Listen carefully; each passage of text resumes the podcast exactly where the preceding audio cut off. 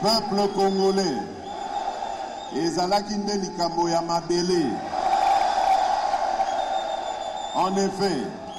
ces élections étaient l'occasion de défendre notre terre. Ce précieux héritage que nous ont légué nos pères fondateurs après l'avoir farouchement défendu au prix de leur vie je voudrais vous rassurer que ce deuxième mandat que vous venez de m'accorder sera dédié à plus d'actions pour la matérialisation de ces engagements et